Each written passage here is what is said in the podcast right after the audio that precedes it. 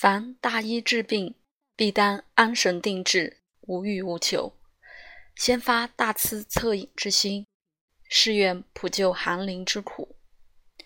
若有疾厄来求救者，不得问其贵贱贫富、长幼言痴、冤亲善友、华夷愚智，普同一等，皆如至亲之想。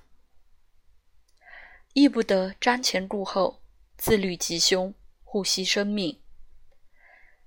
见彼苦恼，若己有之，身心凄怆，务必险息，昼夜寒暑。